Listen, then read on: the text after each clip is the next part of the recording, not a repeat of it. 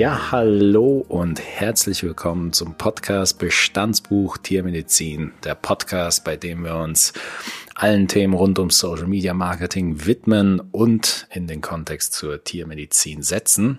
Mein Name ist Richard Dien, ich bin für den Part Online Marketing zuständig und mein kongenialer Partner ist Marc Dilly, wenn du es schon so sagst. Danke, Richard, ähm, der Tierarzt in diesem Podcast. Ja, super Sache. Tierarzt Podcast. Ich würde sagen, wir steigen direkt ein, nachdem wir in der Teaser-Folge einen kleinen Überblick darüber gegeben haben, was wir eigentlich hier vorhaben, haben wir, glaube ich, in der ersten Folge einen sehr allgemeinen Einstieg gewählt. Also ich glaube, die, die sich die Folge angehört haben, haben ein gutes Bild darüber, was kommen könnte und vielleicht auch ähm, ja ein ganz äh, eine ganz äh, interessante Einschätzung dazu, wie man ähm, Online-Marketing wirklich für sich nutzen könnte und dass die ganzen Plattformen nicht einfach nur da sind und genutzt werden müssen, weil sie jeder nutzt, sondern dass sie tatsächlich einen Nutzen für die eigene Praxis haben könnten. Und ich glaube, diesen Mindset-Change, den haben wir in der ersten Folge versucht anzudeuten.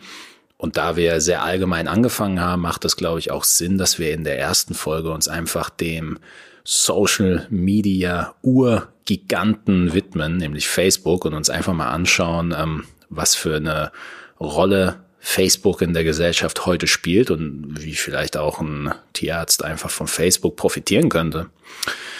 Ich glaube, ähm, ja, du hast es ja vor dem Podcast angedeutet, du bist äh, aus privater Sicht nicht der größte Facebook-Fan, ja. Ja, ich äh, habe da so ein paar Vorbehalte. Nichtsdestotrotz ähm, habe ich jetzt auch nochmal mit Erschrecken festgestellt, dass es Facebook ja schon seit 2004 gibt ne? und es auch einige Vorläufer ähm, gab für so einen Austausch und ähm, ja, ich dennoch so einen Facebook-Account habe. Ich aber jetzt feststelle, dass ich ihn ja jetzt eigentlich aktiv seit gut anderthalb Jahren, zwei Jahren eigentlich nicht mehr nutze. Von daher äh, optimale Situation überzeugt mich wieder vom aktiven Facebook-Nutzen. Ja, Wahnsinn. Interessant. Also, ich glaube, bevor wir einsteigen und uns Gedanken darüber machen, wie wir Posts machen und ob der Hintergrund des Posts jetzt grün oder blau oder gelb sein sollte, sollten wir uns erstmal vor Augen führen, ähm, was Facebook ist und was es für eine, ähm, ja, mittlerweile doch ähm, extrem große Größe angenommen hat. Also, um nochmal vielleicht auf die einleitende Folge zurückzukommen, im Grunde geht es um das veränderte Nutzerverhalten. Das Nutzerverhalten hat sich nicht nur dahingehend verändert, dass die Leute mittlerweile nach eigenen Diagnosen in Google und Co suchen. Mittlerweile gibt es auch Orte, an denen sich in diesem Fall Tierbesitzer oder auch Tierfans zu ihrem Tier austauschen. Und Facebook gehört ähm, ja nach wie vor und seit vielen Jahren zu, zu, zu den Plattformen, auf denen sich ähm, ja, Tierfans treffen, auf denen Tierfans über ihre Tiere reden, über ihre Liebsten und ja, sich dort auch zu den Problemen rund um ihr Tier austauschen. Das heißt, ähm, Facebook ist durchaus wichtig und für viele Menschen auch ein durchaus wichtiger Bestandteil im Leben. Da vielleicht nochmal ähm, von mir m, so ein kleiner Einschub oder Hinweis. Ich glaube, das, äh, was da maßgeblich ist, ist auch die Geschwindigkeit. Ja, also wenn du diesen Austausch ansprichst, ist die Geschwindigkeit, in dem dort jetzt ausgetauscht werden kann und auch groß verteilt werden kann, glaube ich, ähm, enorm, was früher vielleicht klassischerweise während des äh, Spaziergangs ähm, oder auf der Hundewiese ausgetauscht werden konnte, kann jetzt quasi mit dem Smartphone oder am PC ähm, eigentlich noch direkt bei Verlassen der Behandlung äh, übers Handy eingegeben werden und auch geteilt werden. Und früher hat man sich da vielleicht, wie gesagt, äh, unterwegs getroffen, wenn man mit mehreren Leuten mit dem Hund gegangen ist zum Beispiel. Das ist einfach nochmal eine ganz andere Geschwindigkeit. Auf jeden Fall. Also die äh, Diagnose, die man sich früher direkt beim Tierarzt oder auf der Wiese mit dem Bekannten hat geben lassen, holt man sich heute irgendwie gemütlich abends auf der Couch, während man einen Film schaut. Das heißt, ähm, da ist definitiv eine Veränderung im Nutzerverhalten ähm, zu erkennen. Trotzdem und überraschenderweise für mich als Online-Marketer gibt es den ganz großen Mythos, dass ja Facebook mittlerweile doch irgendwie tot sei und überhaupt gar nicht mehr relevant sei. Instagram ist jetzt das nächste große Ding. Wieso überhaupt noch auf Facebook fokussieren? Sehr interessant und an dieser Stelle ähm, du als äh, ja, Facebook-Nutzer, der ab und zu nur mal online ist. Wie siehst du das? Ist Facebook tot? Ist Facebook weg vom Fenster oder? Es liegt vielleicht also bei mir äh, mit daran, dass ich noch andere Kanäle ähm, mitnutze.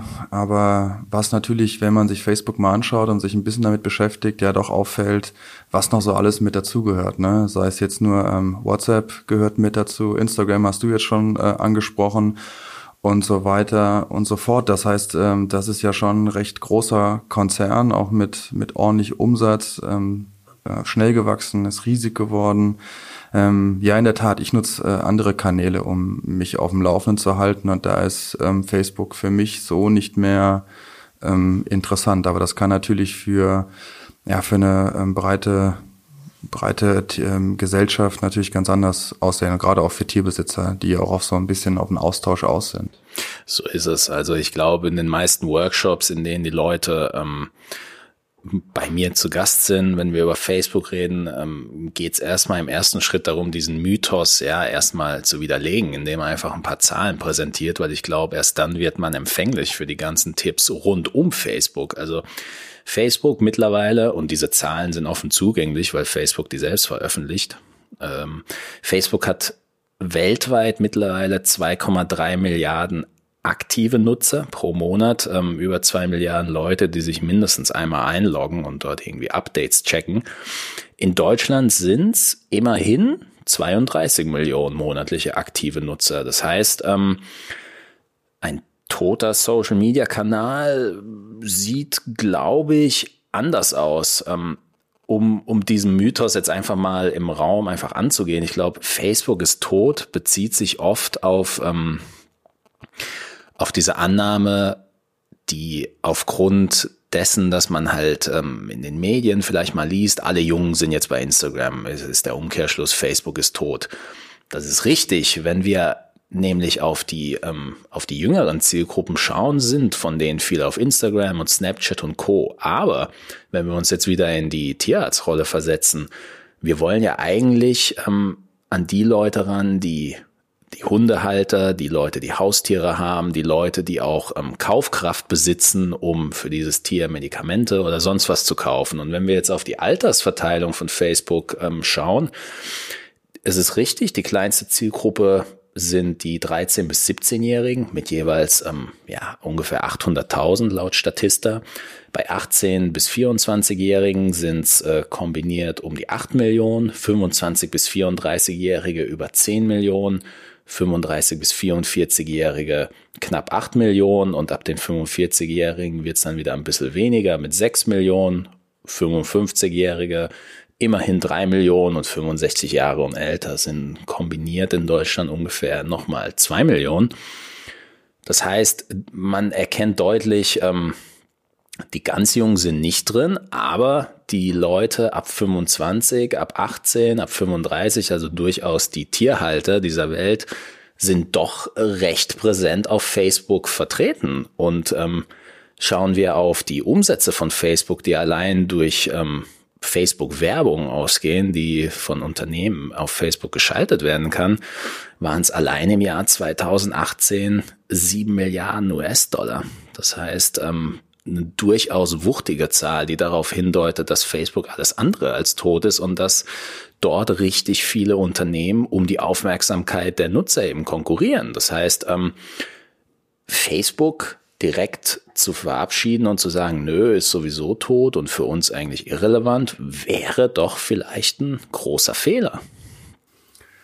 Ja, das heißt also, in der Altersstruktur, wie du so beschrieben hast, ist eigentlich da ganz schön was los und das ist ja eigentlich auch so ein bisschen die, ja, doch schon die Zielgruppe oder auch die kaufkräftige und zahlungswillige Zielgruppe, wenn sie ein Haustier haben, mit dabei ähm, wäre ja jetzt sozusagen, okay, ist noch aktiv Facebook, also ist ein ähm, Kanal, den man ähm, nutzen könnte halt. Wie würdest du das dann jetzt mir ähm, erklären, wie ich das als Tierarzt äh, mit einer Praxis oder einer Klinik idealerweise nutzen? Naja, klar, ich meine, wenn man da jetzt, ähm, ich glaube, ähm, bevor wir bevor wir uns äh, damit befassen, wie wir wirklich einzelne Posts machen, würde ich einfach grundsätzlich sagen, Facebook ist zum einen gut für Neukundenakquise, weil wenn ich auf Facebook aktiv nach ähm, Tierärzten in meiner Umgebung suche oder nach Tierarztthemen, dann könnte ich dort auftauchen.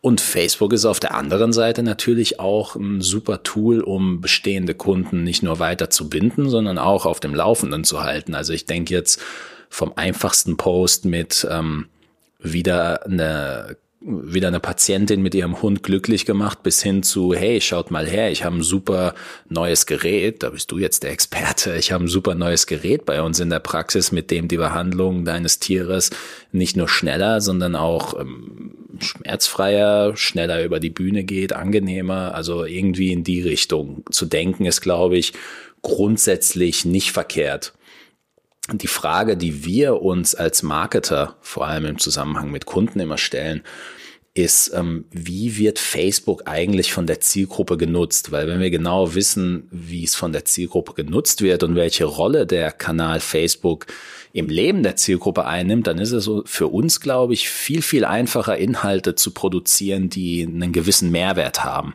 Was meine ich mit Mehrwert? Der, die Champions League die Champions League im Bereich Facebook ist für mich immer, wenn man es schafft, Inhalte, Inhalte zu produzieren, auf denen Nutzer ihre Freunde verlinken. Das ist für uns als Unternehmen natürlich äh, super gut, weil äh, dann Reichweite generiert wird, ohne dafür zu bezahlen. Es ist aber auch eine Bestätigung dafür, dass man Mehrwert geliefert hat, der ähm, ja, der das Leben des Lesers auf irgendeine Art und Weise bereichert hat. Jetzt eine Frage an dich, vielleicht auch in Bezug äh, auf den Praxisalltag. Wie nutzt du Facebook persönlich und hattest du vielleicht schon Berührungspunkte mit in der Praxis, in der du damals gearbeitet hast oder mit anderen Praxen? Was, was sind da deine Erfahrungen? Also ähm, die Erfahrungen sind dahin eher immer so ein bisschen ja von Skepsis oder von Ängsten ähm, durchzogen, so wie ich mich jetzt daran erinnern kann. Jetzt habe ich natürlich nicht ähm, unsere in der Klinik oder in der Praxis aktiv äh, die Homepage oder ähnliche Sachen befeuert. Aber ich habe immer das Gefühl, vielleicht hat sich das mittlerweile auch geändert, dass grundsätzlich eine gewisse Skepsis da ist und Angst da ist, dass halt genau Leute halt ähm, auch ihren Unmut dort ähm, kundtun, ja, und dass man weniger darüber ähm, nachdenkt, wie man Reichweite generieren kann, welche Vorteile mit dabei sind, sondern A, dass man Angst auf der einen Seite hat und B, auch immer, sage ich mal, in so Situationen reinkommt, dass man das Ganze ja auch immer bedienen muss. Guter Punkt. Redest du bei Angst vor diesem klassischen Shitstorm, von dem man immer hört, oder? Ja, so würde ich das jetzt, glaube ich, ähm, als erstes mal äh, sehen. Also Angst davor, dass da Kunden ihren Unmut äh, tun, ähm, wenn mal irgendwas nicht so gelaufen ist, wie es hätte laufen sollen, ja. Mhm. Okay, klar. Also ich glaube, ähm, der klassische Shitstorm ist ein kleiner Geist, den äh, viele in ihren Albträumen sehen. Durchaus berechtigte Frage. Um das jetzt mal auf ein nächstes Level zu heben, weil ich persönlich der Meinung bin, dass ein ähm, die Angst vor Shitstorms eigentlich nicht der Grund sein kann, weshalb man sich so einem doch sehr hilfreichen Medium auch fürs eigene Geschäftsmodell äh, hin komplett verschließt. Ich glaube, schlechtes Facebook-Marketing ist immer von fortlaufender Werbung geprägt. Also ich glaube, wir kennen es alle. Sobald ähm, irgendwas zu werbelastig wird, nehmen wir es als zu, zu einseitig wahr. Daf dafür gibt's heutzutage einfach ähm, online vor allem viel zu viele Optionen, als dass wir uns dem Erstbesten, der uns irgendwie mit seinem Angebot entgegenrennt, äh, was sowieso vom Werbetechnischen her wahrscheinlich in der tiermedizinischen Branche sowieso schwer sein sollte. Ich kenne jetzt die Werbegesetze nicht, werden wir uns sicherlich mal in einer anderen Folge widmen, ähm, sowieso schwer sein sollte. Also wenn wir nur als Werbung wahrgenommen werden, dann ist das Ganze langweilig. Was wir eigentlich machen wollen und machen sollen, ist uns in den Alltag in den Alltag des Nutzers auf organische Weise eben einzu, einzu, ja, ich will nicht sagen schlingeln, aber einzu, einzuflechten. Das heißt, wie können wir an diesem Facebook-Leben als Praxis aktiv teilhaben? Wie können wir Mehrwerte generieren? Wie können wir dafür sorgen, dass ähm, der Nutzer, wenn er unsere Inhalte sieht, nicht sagt, äh, okay, sondern sagt, hm, cool, teile ich vielleicht mit meiner Freundin, die auch einen Hund hat oder die gerade auch das gleiche Problem durchmacht. Also wenn wir mit diesem Mindset an die ganze Sache rangehen, dann sind wir, glaube ich, ein großen Schritt schon mal vorangekommen in unserer Planung. Okay, dann würde ich sagen, ähm, fangen wir doch mal damit an, wie wir überhaupt auf Facebook präsent sein werden. Also der erste große Schritt, den man natürlich gehen muss, ist, äh, sich überhaupt ein Facebook-Profil zu erstellen. Ist mittlerweile ziemlich einfach. Facebook hat das Ganze sogar noch ein bisschen ähm, ja, noch offensichtlicher gemacht. Wenn ich jetzt mit meinem privaten Profil eingeloggt bin, dann sehe ich mittlerweile rechts oben die, den Button erstellen. Wenn ich also noch einfacher als einfach, das klingt sehr amerikanisch, ja. das, das, das ist, könnte ein Credo sein. also erstellen, dann wird man da recht, äh, recht zügig durchgelotst. Man erstellt dann eine Seite, lokales Unternehmen oder Unternehmen, da muss man sich einfach durchklicken, wählt seine Kategorie aus. Wenn man ein Bild parat hat, lädt man das da rein und schwuppdiwupp ist man drin. Boom. So, jetzt hat man seine Facebook-Seite. Man hat keine Beiträge, man sieht oben einen ziemlich leeren Header, den kann man da recht, recht äh, leicht austauschen, hat da vielleicht sogar schon einen parat. Und jetzt habe ich meine Facebook-Seite. Ich habe null Likes, keine Beiträge, kann aber jetzt loslegen. Und äh, für mich jetzt direkt die Frage, wäre dann diese Seite direkt auffindbar, auch über Google? Oder ist es so, dass die Leute aktiv in Facebook dann zum Beispiel nach meiner Praxis und nach meiner Klinik suchen müssten? Also direkt auffindbar wäre die über Google nicht muss sowieso erstmal indexiert werden und das Ganze dauert ein bisschen. Und vor allem mit Google ist es so, dass die Seiten wirklich erst auffindbar werden, wenn sie einen gewissen Traffic haben. Also wir reden da jetzt sicherlich über ähm, ja, FAZ und Co. sowieso, aber auch die kleineren Seiten, wenn sie eine, ein gewisses Alter haben, werden sie auffindbar sein. Im ersten Moment nicht. Und im ersten Moment bin ich mir auch ziemlich sicher, dass sie in Facebook nicht auffindbar sein wird, weil allein wenn ich Tierarzt eingebe, wird es wahrscheinlich hunderttausende Seiten geben, die über mir gerankt sind. Also am Anfang bin ich quasi ein unbeschriebenes Blatt sozusagen. Ja, und das gilt höchstwahrscheinlich aufgrund des Traffics halt für alle anderen Suchmaschinen auch, egal ob man jetzt äh, Google nimmt, äh, Bing oder Yahoo. So ist es. Ja, okay, gut, verstanden. Das Alles heißt, wir, wir sind jetzt mit unserer Seite da, sind aber bei Null und jetzt müssen wir starten. Und die erste Frage, die wir uns dabei natürlich stellen, tatsächlich einer der Sätze, den ich am meisten zu hören bekomme von Unternehmen, ähm, vor allem in, im Workshop-Kontext, wenn sie sich inspirieren lassen wollen, ist, was sollen wir denn posten? Unser Unternehmen ist so langweilig, wir wüssten gar nicht, was wir posten können. Also wir würden gerne Social Media machen, wir haben aber keine Ideen. Deshalb im, im ersten Schritt müssen wir uns natürlich intensiv damit beschäftigen, ja, was sollen wir denn eigentlich posten und worauf sollen wir beim Posten achten? Ich habe jetzt meine Ideen, ich würde jetzt aber gerne den Ball an dich rüberschmeißen, weil du ja in diesem Praxisalltag durchaus drin warst. Das heißt, für dich als ähm, Tierhalter, du hast einen Hund, richtig? Mehr? Ja. Du hast einen Hund. Einen.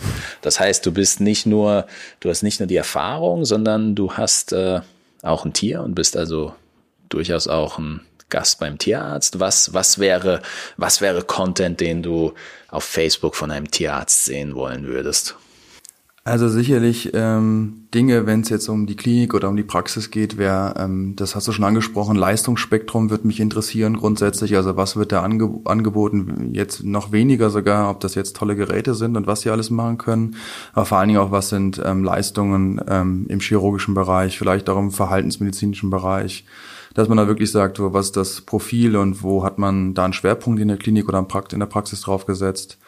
Ähm, genauso wie Themen natürlich äh, interessant sind, die saisonal äh, einfach anstehen. Ne? Also jetzt äh, wird so sein, ne, der nächste Urlaub steht immer wieder vor der Türe.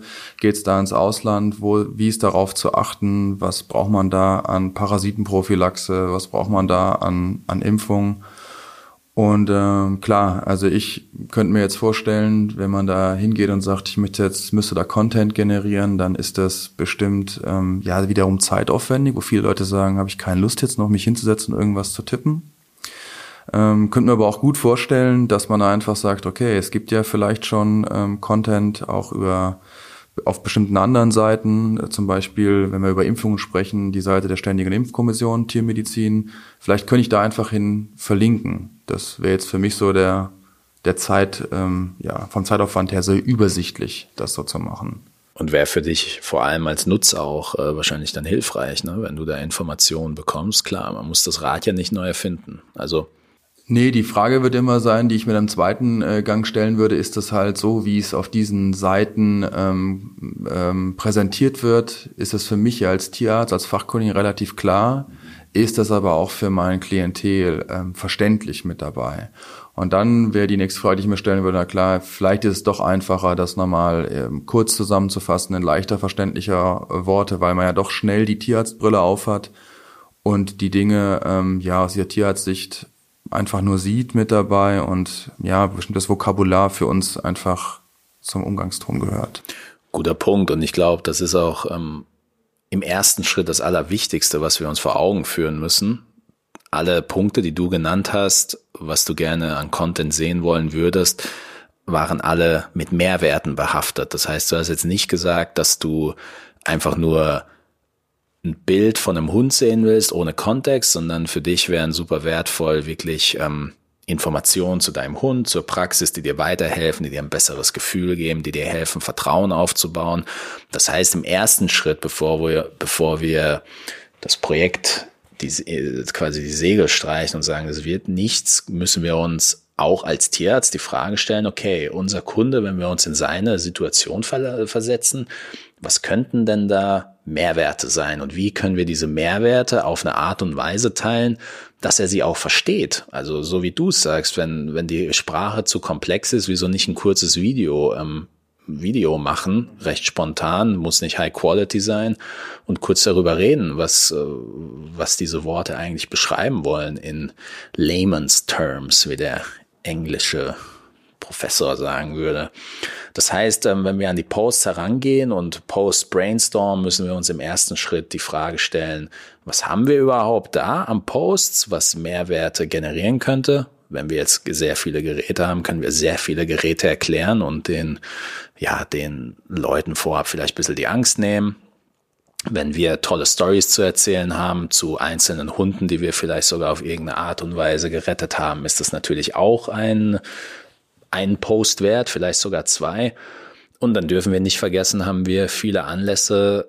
Zeckensaison beginnt. Wie schütze ich meinen Hund? Wir haben Weihnachten, da kann man natürlich auch immer einen Post machen. Was ich damit sagen will, wenn man sich hinsetzt und sich mal eine halbe Stunde nimmt, um ja, um wirklich mal zu brainstormen, ohne voreingenommen zu sein, was man eigentlich seiner Community präsentieren kann, da kommt man da doch auf einige Themen, weil wenn man wirklich nachdenkt, das ist durchaus interessant für den potenziellen Facebook-Nutzer, kurze Beiträge zu den Teammitgliedern zu lesen, weil man diese natürlich auch gerne besser kennenlernen würde. Es ist durchaus, ähm, es schafft durchaus Vertrauen zu sehen, dass der Tierarzt beispielsweise auf einer extrem wichtigen Fortbildung ist und jetzt deswegen den Hund oder die Katze besser behandeln kann. Das sind also alle Stories, die losgelöst voneinander vielleicht zusammenhangslos erscheinen mit Blick auf den Kunden und was man eigentlich beim Kunden auslösen will, nämlich dass der Vertrauen, dass der Vertrauenszuschuss gegenüber unserer Praxis noch größer wird, macht das dann doch alles irgendwo Sinn. Das heißt, Content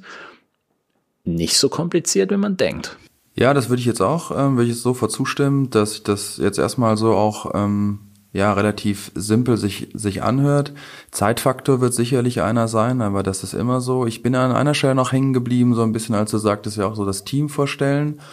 Und ähm, vielleicht nochmal so als ähm, so als Input für dich. Ich glaube, dass äh, viele der Tiermedizinerinnen und Tiermediziner sehr detailverliebt ähm, sind, weil wir das so antrainiert bekommen im Studium auch und dann immer ziemlich schnell ins Detail gehen wollen und auch ziemlich genau sein wollen. Vielleicht kann es ja auch eine gute Idee sein, äh, so einen, äh, ja, eine Person zu finden, die den Content liefert, die vielleicht so ein bisschen so, ja, ein Ticken außenstehend ist aus dem Team mhm. und auch mal sagt, äh, die Perspektive gut einnehmen und auch einschätzen kann halt von einem, von einem Kunden halt, ne, der jetzt weniger in diesem Fachwissen mit drin, äh, drin ist und die Tierärztin oder Tierarzt einfach nur als ja als als Kontrollinstanz mit dazu äh, kommt und einfach mal drüber liest, ja. Sehr guter Punkt. Ich glaube, das ist der Punkt, den wir in der äh, Teaser-Folge angesprochen haben. Jeder hat seine Buzzwords in der Branche und jeder neigt dazu, diese Buzzwords zu oft zu benutzen. Das heißt, ähm, ja klar, wenn man da so eine Instanz quasi als Puffer einbaut, dann macht das schon durchaus Sinn. Also wir halten fest, es gibt durchaus viele Content-Ideen. Um was es eigentlich geht, ist Mehrwerte zu generieren. Und wie wir Mehrwerte generieren, das ist natürlich typenabhängig. Die einen schreiben lieber, die anderen machen lieber Videos. Man sollte aber Themen wählen, die für die Zielgruppe interessant sind. Das nächste Problem ist dann natürlich die Frage, okay, wie, wie sollen wir das Ganze denn posten? Wenn man jetzt an an der Facebook, äh, Facebook-Präsenz eines riesigen Unternehmens denkt. Wenn man da jetzt erstmal rumscrollt, dann kann man als Außenstehender schon recht schnell, ich will nicht sagen, ähm, den Kopf in den Sand stecken, aber wenn man die ganzen Designelemente sieht, dann äh, denkt man sich, hui, wie, wie, wie soll ich das denn stemmen? Von deinem Gefühl her, ich habe dazu eine ganz exklusive Meinung. Ich bin da sehr, ähm, also ich bin immer das Credo sollte sein, authentisch wie möglich. Von deinem Gefühl her ist es, ist es nötig, in diesem Kontext wirklich jedes Mal Hochglanzposts und bearbeitete Bilder zu erstellen oder kann man das Ganze eine Ebene, ja, leichter und auch zeitsparender angehen? Also ich glaube, ich wäre völlig bei dir, äh, dass es authentisch sein, sein sollte. Es sollte ähm, passend mit dabei sein und äh, ich glaube, sehr stark abhängig nochmal von dem Qualitä Qualitätsstandard, die man sich selber so setzt. Ne? Mhm. Wenn man dann äh, jetzt wirklich ein professionelles Foto haben möchte, dann klar, dann dauert das länger, da muss man das suchen. Ähm, idealerweise macht man es selbst, weil das zu besorgen und zu kaufen ist auch wieder ein Kostenfaktor. Äh, ich denke ähm, allerdings, wenn man selber damit zufrieden ist, äh, so wie es aussieht und das eine Message ist, die auch zu einem passt, dann glaube ich, kann man die auch ähm, raushauen und posten. Ja.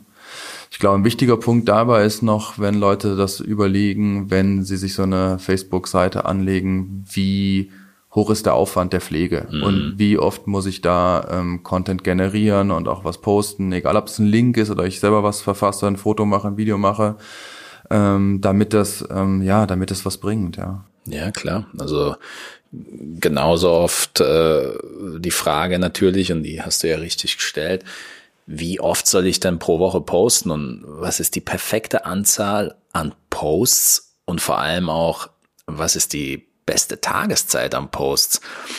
Vom Gefühl her, ich natürlich würde ich jetzt sagen, ja, am besten macht ihr, macht ihr jeden Tag einen Post oder, oder zumindest irgendwie fünfmal die Woche. Mit deiner Erfahrung ist, ist das Ganze realistisch, so ein Ansatz oder weniger? Also es hängt wirklich stark davon ab, ähm, da würde ich gerne wieder darauf zurückkommen, wer ist dafür verantwortlich, ne? Und wie groß sind auch die Strukturen in so einer Praxis oder in so einer Klinik? Kann man das ähm, ähm delegieren? Kann, muss man das selber machen, wenn man eine One-Man- oder eine Two-Man-Show ist? Dann wird es, glaube ich, sehr, sehr, sehr, sehr aufwendig und höchstwahrscheinlich sollte man sich auch nicht zu viel vornehmen. Aber ich glaube, was klar sein muss, ist, wenn man das halt macht, dass man auch die Seite halt also füttert und, und Content ähm, liefert und produziert mit dabei.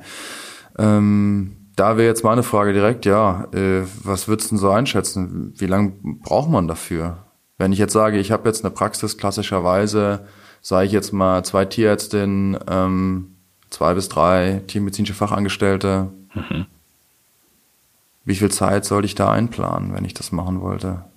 Also ich glaube, wenn wir, ähm, wenn wir uns von Beginn an dieses Projekt Social Media so aufgleisen, dass wir vielleicht als Team vielleicht schon zu Beginn versuchen, so eine Art Redaktionsplan zu erstellen, wo man im Redaktionsplan vielleicht einzelne Tage, also wir entdecken zum Beispiel den Feiertag, bring deinen Hund mit zur Arbeit. Ich glaube, wenn man einen Monat vorher weiß, dass dieser Feiertag stattfindet und man beschließt, einen Post zu machen und äh, sagt dann, okay, Marc, du bist jetzt dafür zuständig, schönes Bild von den Hunden in der Praxis zu schießen und ähm, äh, Richard, du lädst es dann hoch, dann ist sowas recht unkompliziert. Äh, also da würde ich den Aufwand auf wenige, wenige Minuten pro Tag ähm, schätzen. Lass es mal fünf sein oder zehn, wenn man das Bild vielleicht noch mit einem Filter bearbeiten will komplizierter und deshalb auch ähm, taktisch durchaus verkehrt kann es sein, wenn man sich darauf festlegt, dass man eine extrem hohe Frequenz am Posts machen will und diese Posts extrem detailliert ähm, ja ausformulieren möchte. Was meine ich damit? In der Arbeit mit Startups kommt es oft vor, dass mir in der Marketing ähm, in der Marketingstrategie präsentiert wird, wir machen jetzt extrem viel Videocontent, weil wir irgendwo gelesen haben, dass Videocontent von den Algorithmen ähm, ja quasi geliebt wird zurzeit, die organische Reichweite wird höher. Nur wenn wir dann ein bisschen tiefer gehen, wirklich in die Praxis rein, dann stellen wir fest, oh, ein gutes Video zu erstellen, selbst wenn es fünf Minuten lang dauert, sind ja nicht nur fünf Minuten von der Videoerstellung bis zum Hochladen. Das heißt, ähm, der Aufwand sollte schon von Anfang an dahingehend abgeschätzt werden, auch hinsichtlich der Skills. Klar, es gibt, es gibt kostenlose Tools wie canva.com, wie Pixlr, ähm, wie Photor.com. Da kann man sehr schnell Bilder bearbeiten und sehr schnell auch einen Text über ein Bild legen und Co. Es heißt aber nicht, dass, ähm, dass es, weil es in der, ähm, ja, in der Theorie leicht geht, dass es in der Praxis auch so ist. Man muss diese Tools erst lernen und deswegen bin ich vom Gefühl her, wenn jemand sagt, naja, wie oft soll ich denn posten, du als Experte, dann würde ich immer sagen, achte am Anfang nicht darauf, dass du extrem viel postest ähm, pro Woche, sondern achte darauf, dass du extrem konstant über viele Wochen postest, weil dann fängt das Ganze, glaube ich, an, auch Spaß zu machen und ähm, ja, erweckt bei den Usern auch das Gefühl, dass man das ganze Thema auch ernst nimmt. Ja, macht Sinn. Dann, vor allen Dingen auch dann, dass du gesagt hast, äh, sich so, ein, so einen Reaktionsplan aufzustellen.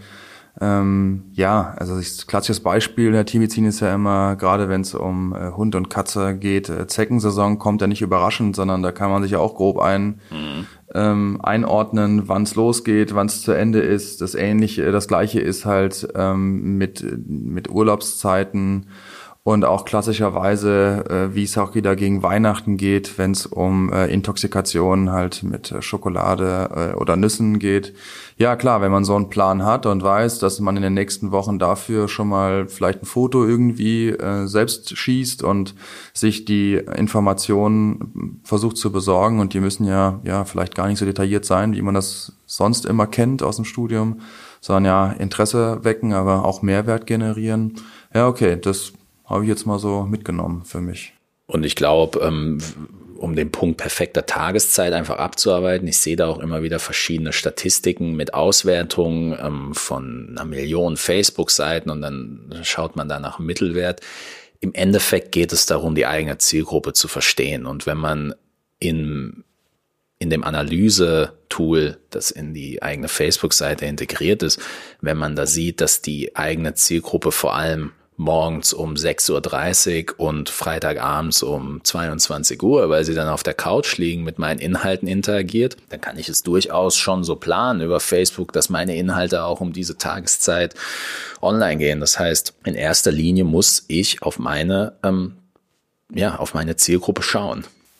Das heißt also auch, ähm, wenn ich es richtig verstanden habe, wenn ich diese Seite einmal kreiert habe und erstellt habe, dann kann ich mir halt auch angucken, wie die genutzt wird und wann die genutzt wird. Habe ich es richtig verstanden? Genau. Du siehst, ähm, du siehst über den Insights-Button ähm, siehst du dann von den Seitenaufrufen pro Woche Veränderungen der Page-Likes bis hin zu Interaktion. Du siehst ähm, recht schnell natürlich auch, welche welche Beiträge am erfolgreichsten sind und kriegst dann ein Gefühl dafür, von welchen Beiträgen die Zielgruppe mehr haben möchte. Ob das jetzt die fünf Tipps zum Dienstag hinsichtlich der Hundeernährung oder äh, Hundepflegevideo einmal pro Monat ist, da kriegt man recht schnell ein Bild darüber, okay, ähm, kommt gut an, kommt weniger gut an.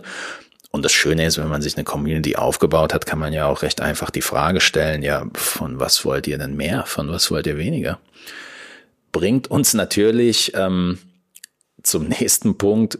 Wie bekommen wir denn überhaupt Follower? ja, wir, ja klar, wir starten, wir starten mit null und äh, ich glaube, was die meisten demotiviert, ist halt eben der Punkt, dass wenn man seine Seite eröffnet, stehen halt eben nicht die User quasi vor der imaginären Facebook-Haustür und sagen, hello, hier ist mein Like, ähm, wir sind jetzt irgendwie Facebook-Buddies. Das heißt, wie, wie könnten wir Follower generieren? Jetzt für dich, ich werf einfach mal an dich wieder den Ball rüber. Wie würdest, wie würdest du das Ganze angehen mit einer Praxis? Ja, du, wenn ich ganz ehrlich bin, ich würde natürlich einen Experten fragen. Ne? Also so jemanden wie dich. Äh, ja, aber das ist gleich auch ein Hindernis einfach, wenn man da so steht und überlegt, wie wird man das halt hinkriegen. Äh, klar, also man, man beginnt der Einfachheit halber mit dem Team, ja, und äh, schaut mal, dass man mal sagt, äh, im Team, äh, guck dir mal die Seite an, äh, gut wäre es, wenn du die likest und vielleicht kannst du die halt auch dann deinen Freunden und weiteren Freunden ähm, weiterleiten. Äh, funktioniert dann nur, wenn äh, die Leute, die im Team sind, auch bei Facebook sind. So ist es. Also. also das ist Grundvoraussetzung. Tatsächlich ist das der erste Punkt, den die meisten machen. Man hat, ähm, ich habe mal gelesen, Deutscher durchschnittlich ich glaube, um die 300 Freunde auf Facebook. Klar, man muss jetzt nicht alle einladen, man kann aber einige einladen und hat dann eine erste Base. Wenn, wenn diejenigen anfangen, mit unserer Seite zu interagieren, dann sehen das natürlich auch deren Freunde und so wächst die Follower-Base, ähm, ja, langsam, aber stetig. Was man natürlich auch machen kann, und da sind wir jetzt wieder am Punkt Brainstorm, wie integrieren wir Facebook nicht nur am besten in den Alltag ähm, des Users, sondern auch in unseren Alltag, ein ganz klassischer Weg ist zum Beispiel den eigenen E-Mail-Futter so zu verändern, dass man vielleicht einen kleinen Facebook-Button reinmacht mit dem Hinweis, hey, wir sind jetzt auch auf Facebook. Wenn man Newsletter hat, dass man ähm, in den Newsletter reinschreibt, hey Leute, wir sind jetzt auch auf Facebook und werden dort ähm, exklusive Inhalte produzieren. Es ist durchaus auch äh, möglich in der eigenen Praxis vielleicht sogar, ob das jetzt ein Aufsteller oder ein Flyer oder sonst was ist, wie man darauf aufmerksam macht oder vielleicht einfach mit Worten, ist glaube ich jedem selbst überlassen. Fakt ist aber, dass man so recht schnell ja, eine Followerschaft sich aufbauen kann, weil der große Vorteil von Tierärzten gegenüber einem Online-Shop ist zum Beispiel, dass die Leute ja zu mir ins Haus kommen. Das heißt, ich kann theoretisch mit ihnen kommunizieren und sie darauf hinweisen, wenn ich das möchte. Das heißt, auch in, die, auch in dieser Hinsicht sollte man sich von der großen Null, die da am Anfang steht und äh, den ersten zehn Followern, die vielleicht extrem schwer zu generieren sind, nicht entmutigen lassen und von Anfang an den Kanal so behandeln, als äh, ja, wenn man tausend oder zehntausend Follower hätte und ähm, ja, fleißig Werbung in eine eigener Sache machen, ohne wirklich Werbung zu machen. Ein extrem wichtiger Punkt, den haben wir natürlich auch angesprochen in der letzten Folge, Facebook-Gruppen. Wir haben jetzt vor der vor dem Podcast mal recherchiert, was an Facebook-Gruppen in Frage kommen könnte. Für alle die, die die letzte Folge sich nicht angehört haben, unsere Hypothese war und ist nach wie vor, wenn wir wirklich der Experte sind für Tierarzt, Fragen, für alle Fragen, die sich Leute in Verbindung mit ihrem Tier stellen und die Leute ohnehin online nach Antworten suchen, würde es dann nicht Sinn machen, diese Antworten in Facebook-Gruppen oder gar auf dem eigenen Blog zu beantworten? Ich glaube, wir waren uns einig darüber, dass das Ganze Sinn macht, aber halt nur, wenn es äh, ja der zeitliche Rahmen, sage ich jetzt mal, ähm, ja im Verhältnis steht von deinem Gefühl her, du, du bist immer ein bisschen skeptisch bei Facebook-Gruppen, weil da natürlich auch viel passiert. Ähm, wie, wie würdest du Facebook-Gruppen dazu nutzen, um auf dich aufmerksam zu machen? Puh, da bin ich ganz ehrlich, das wird für mich so ein, ähm, finde ich recht schwierig, äh, Facebook-Gruppen da was findest du da genau schwierig? Ja, es fängt schon mal damit an, dass ich nicht ganz genau wüsste, ähm, welche Facebook-Gruppen ähm, ich da ansprechen könnte. Also da fehlt mir so ein bisschen der, der Überblick. Ne? Also klar kann man die, kann man die suchen. Ähm, aber wie tritt man da auf, ne? Oder wie spricht man die an? Das wäre so ein, so ein Punkt, wo ich so sage, wie beginnt man die Interaktion da eigentlich? Also wie steigt man quasi als ähm, Tierarzt ein, ohne direkt die Dr. XY Keule zu schwingen. Ja, die, die, die Klugscheißerkarte direkt bekommen. Weil so wird's, so wird's ja, ähm, darauf wird's ja meist hinauslaufen. Ne? Oder dass wir vielleicht auch Angst haben, dass da ein Tierarzt mithört und ähm, dass da vielleicht auch Dinge fallen, die, ja, die, wo man über Kolleginnen und Kollegen spricht. Mhm.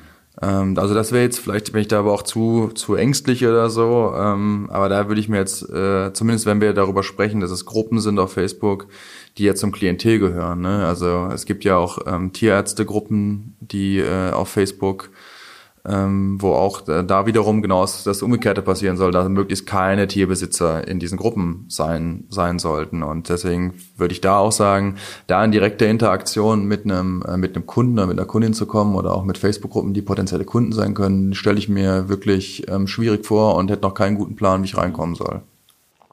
Also ich habe da tatsächlich eine exklusivere Meinung dazu. Ich glaube, dass extrem großes Potenzial in den Facebook-Gruppen steckt und eben nicht nur unter dem Aspekt, dass man ähm, ja in Facebook-Gruppen sich selbst beweihräuchern kann und alle Leute, die dort falsche Behauptungen aufstellen, belehrt, sondern dass man mit dem Mindset reingeht. Ich bin der Experte für dieses Thema und ich bin aber auch in der Lage, die Antworten zu diesem Thema in einer Art und Weise zu verfassen, ähm, dass sie äh, den Leuten eben nicht sauer aufstoßen, sondern tatsächlich Mehrwerte liefern. Ich sage immer ganz gerne, ähm, auch was unsere Blogposts zum Beispiel auf der Seite betrifft, wenn die Intention hinter dem, was man schreibt, stimmt, dann hat man eigentlich einen ganz guten Gradmesser dafür, ob das Ganze eben negativ oder positiv aufgenommen wird. Wo man sich natürlich verzetteln kann und da darüber sollte man sich durchaus im Klaren sein, bevor man anfängt, extrem viel Zeit ähm, in Facebook-Gruppeninteraktion zu, ähm, zu stecken. Nicht alle Gruppen sind lokal.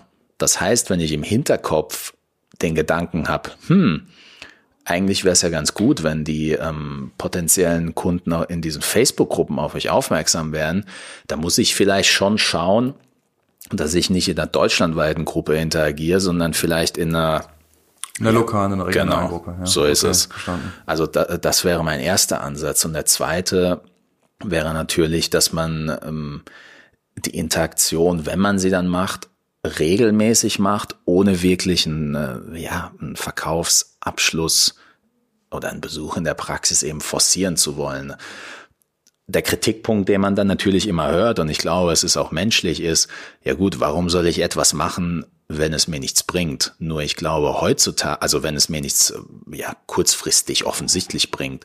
Nur ich glaube heutzutage, wo die Menschen die Möglichkeit haben, innerhalb von wenigen Klicks extrem viele Antworten zu eigentlich allen Themen zu finden, ist es, glaube ich, von großem Vorteil, wenn man sich dort als äh, ja, Fels in der Brandung, als Experte tatsächlich platziert und so über mehrere Wochen und Monate eben auch ein Vertrauen aufbaut, weil wie ist es bei einem Blog, wenn ich äh, bei einem Tierarzt ständig auf dem Blog bin und tolle Antworten bekomme, dann liegt doch die Assoziation nahe, dass wenn ich mal zu einem Tierarzt muss, dass ich eben zu dem gehe, von dem ich schon 30, 40 Blogposts gelesen habe oder drei oder vier. Also würdest du auch sagen oder empfehlen eher, bevor man so eine Gruppe halt äh, plump rein reingeht und sagt halt, man bietet jetzt, sag ich mal, gesponnen so eine Impfung oder irgendwas an, äh, geht es halt mehr darum, da Tipps zu, ähm, zu liefern, wie kann man äh, besser mit dem, mit dem Hund oder mit einer Katze umgehen, was sind mögliche Gefahren von Erkrankungen, anstatt jetzt da nur belehrend unter, unterwegs zu sein, sondern dass du,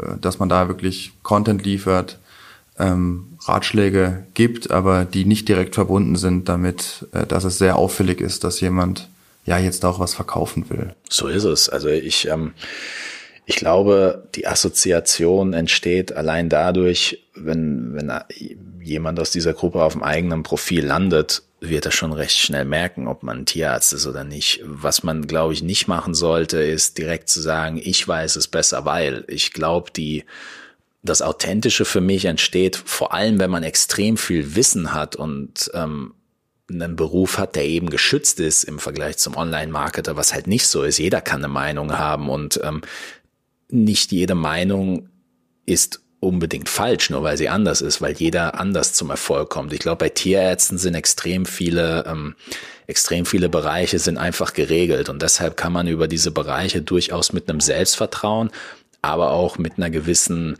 Menschlichkeit reden, ohne gleich wie ein ja Klugscheißer oder ein Besserwisser zu, wir zu wirken. Ja klar, also ich äh, stelle mir gerade vor, das kann schmaler Grad werden zwischen ähm, ja den Leuten zu viel Angst machen und sehr belehrend rüberzukommen.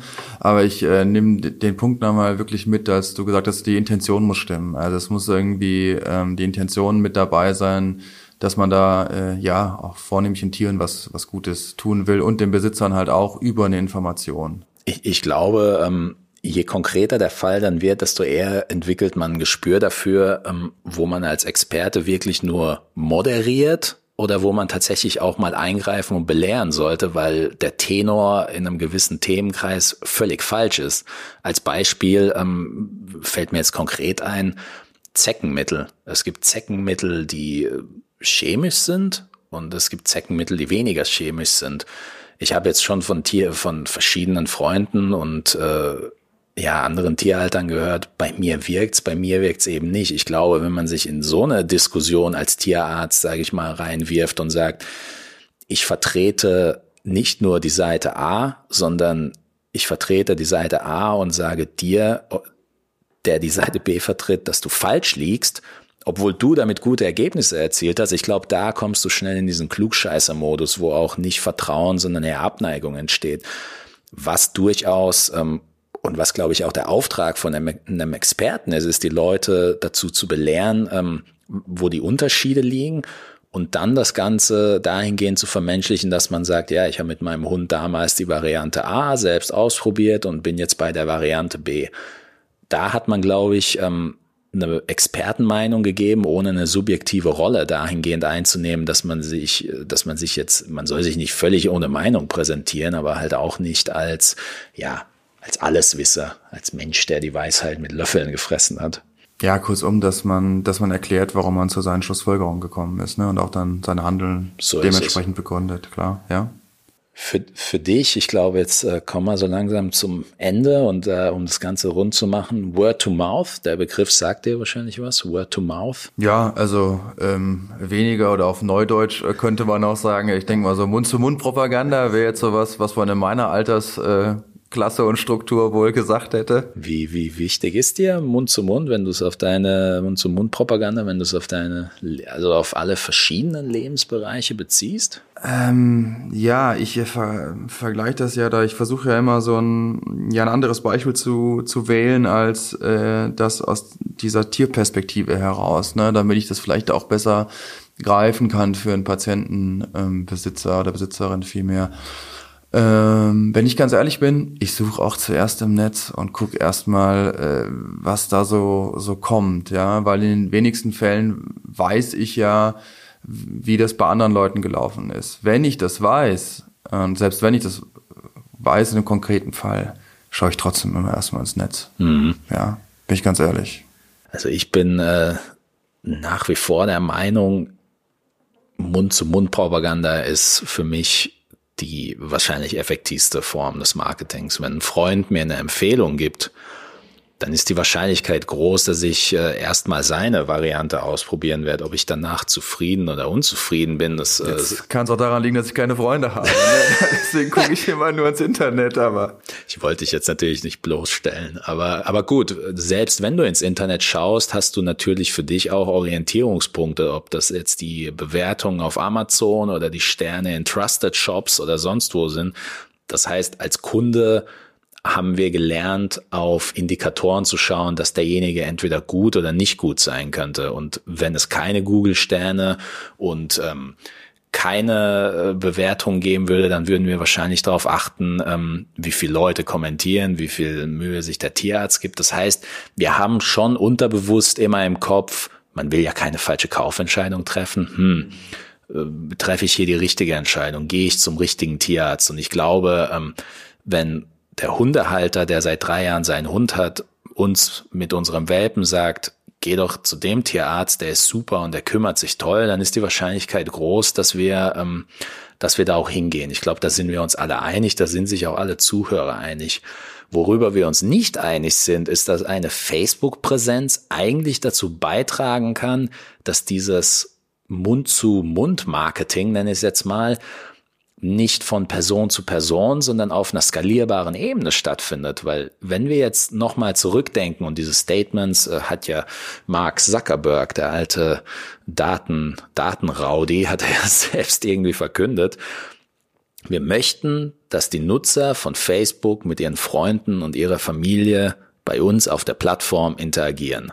Heißt, die Inhalte, die ich jetzt poste, werden meine engsten Freunde und meine Familienmitglieder als erstes sehen, weil der Algorithmus einfach so gemacht ist. Für uns Unternehmen ist das natürlich ein Nachteil, aber nicht, wenn ich unter dem Aspekt Mund-zu-Mund-Propaganda denke, weil wenn meine Praxis jetzt eine Präsenz hat auf Facebook und ich zum Beispiel ein Bild poste, wie ich in der Praxis mit meinem Hund stehe, weil ich super glücklich bin, dass mein Hund gerade geheilt wurde und ich eine Verlinkung ähm, vielleicht sogar noch zur Praxis mache, dann schaffe ich es doch effektiv oder als Praxis schaffe ich es effektiv, dass ein Kunde ein zufriedener Kunde gerade aktiv Werbung für meine Praxis gemacht hat. Er hat, indem er einfach nur ein Bild gepostet hat. Er hat jetzt kein Fake Testimonial oder sonst was ausgesprochen. Er war jetzt einfach nur happy und weil Facebook den Part in seinem Leben eingenommen hat, dass er solche Momente mit Hund gerne in Facebook teilt, habe ich es gerade geschafft, diese, diesen, diesen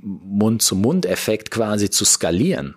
Und das ist, glaube ich, der ganz, ganz, ganz große Punkt, ähm, den viele nicht sehen. Und das ist für mich auch der ganz, ganz, ganz große Punkt, der für eine Online-Präsenz spricht, trotz, trotz der Tatsache, dass man sich vielleicht nicht so gut auskennt, trotz der Tatsache, dass man extrem ähm, viele Inhalte produzieren muss. Weil Fakt ist, egal ob man ein neuer Tierarzt ist oder extrem viel Erfahrung hat, man hat extrem viel Wissen. Und wenn man es schafft, dieses Wissen in die Online-Welt zu tragen, dann entsteht extrem schnell Vertrauen. Und dort, wo Vertrauen entsteht, dort sind ähm, zufriedene Kunden meistens nicht fern, außer man enttäuscht seine Kunden. Jetzt würde ich ja nochmal den, den Bogen halt nochmal so zurück, äh, zurückspannen wollen, weil ich ja auch mal gesagt hatte, ja, vielleicht so ein bisschen Skepsis, auch Ängste mit dabei. Das kann ja genauso ähm, äh, ins Umgekehrte gehen, wenn irgendwas nicht gut gelau gelaufen ist, dass jemand das halt durch die Gegend postet mit dabei das bedeutet auch, du würdest auch empfehlen, dass ähm, das, was auf deiner Facebook-Seite oder auf der Facebook-Seite der Praxis der Klinik halt läuft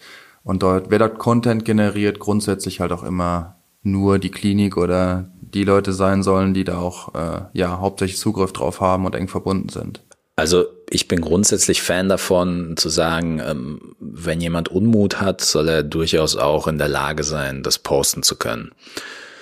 Nun verstehe ich aber schon, dass Zeit, vor allem im Kontext, ein extrem großes Problem ist. Was, was heißt das auf Deutsch? Auf Deutsch heißt das, wir wollen nicht den ganzen Tag damit beschäftigt sein, irgendwelche Shitstorms durch äh, kluge Argumentation zu entkräften. Ich glaube aber trotzdem, dass es sehr praxis- und menschenabhängig ist, ob man andere Leute ihren Unmut in Form von Kommentaren äußern lässt, ob man ähm, ja negative Bewertungen patzig kommentiert oder einfach so hinnimmt.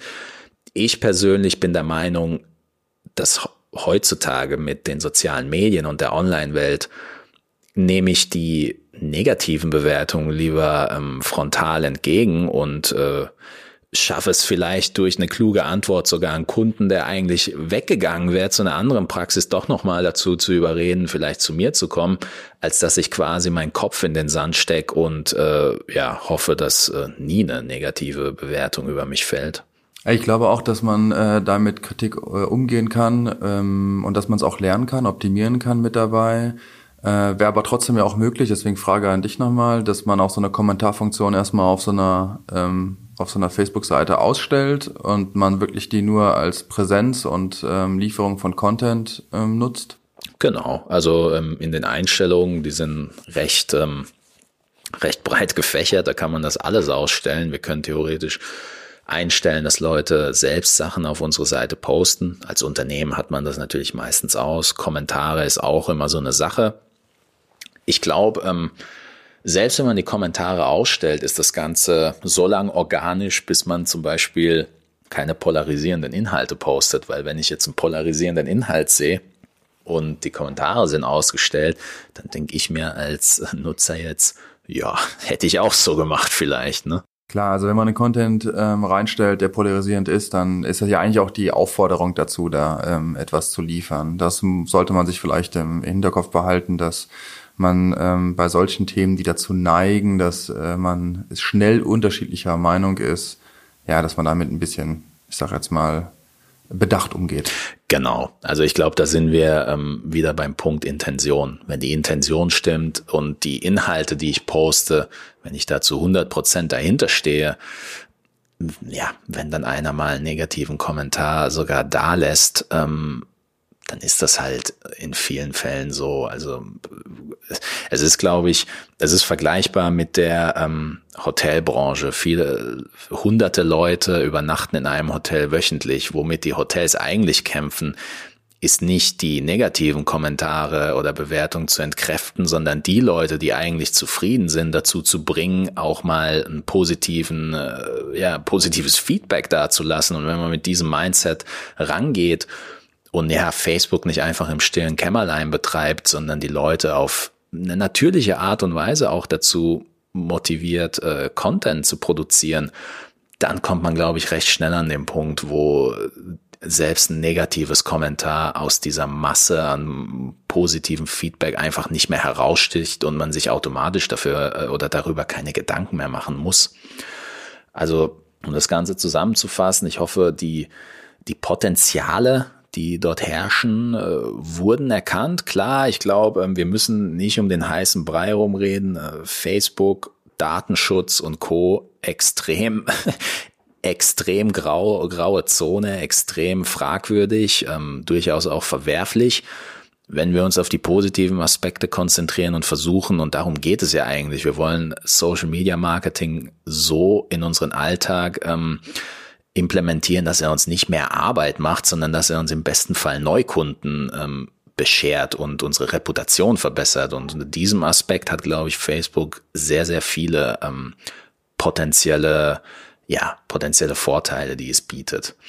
Ich würde an dieser Stelle, falls du noch offene Fragen hast oder hast, bist du soweit, du nickst? Ich nick, äh, bin soweit erstmal ähm, gut, ähm, gut bedient worden von dir. Ähm, anfängliche Skepsis ist ein bisschen runtergekommen. Vielleicht gucke ich mir auch nochmal meinen Facebook-Account ähm, an. Äh, so für mich, ähm, so zum Abschluss heute aus der Tierärzte-Perspektive, nehme mit, dass man ähm, mit einer Facebook-Seite, dass sie leicht zu erstellen ist, ähm, aber vielleicht, ja, kannst du da auch noch ähm, was zu sagen oder wir liefern noch mal was äh, dazu, aber es hört sich sehr ähm, einfach an.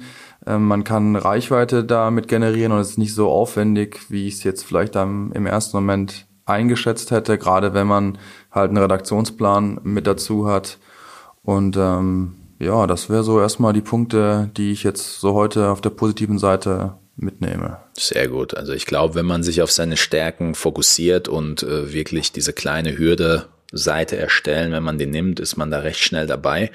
Ich kann es nur anbieten, wenn Feedback von der Community kommt. Wir können gerne ein How-to-Video erstellen und zum Beispiel auf YouTube oder Facebook eben hochladen, wo wir, da, wo wir da einfach mal Step by Step in so einem Tutorial durchgehen. Also wenn ihr da ähm, Fragen diesbezüglich habt, gerne durchkommen. Wenn ihr Fragen habt bezüglich ähm, spezifische Pixelgrößen für den Header, also da, da können wir euch äh, gerne unter die Arme greifen.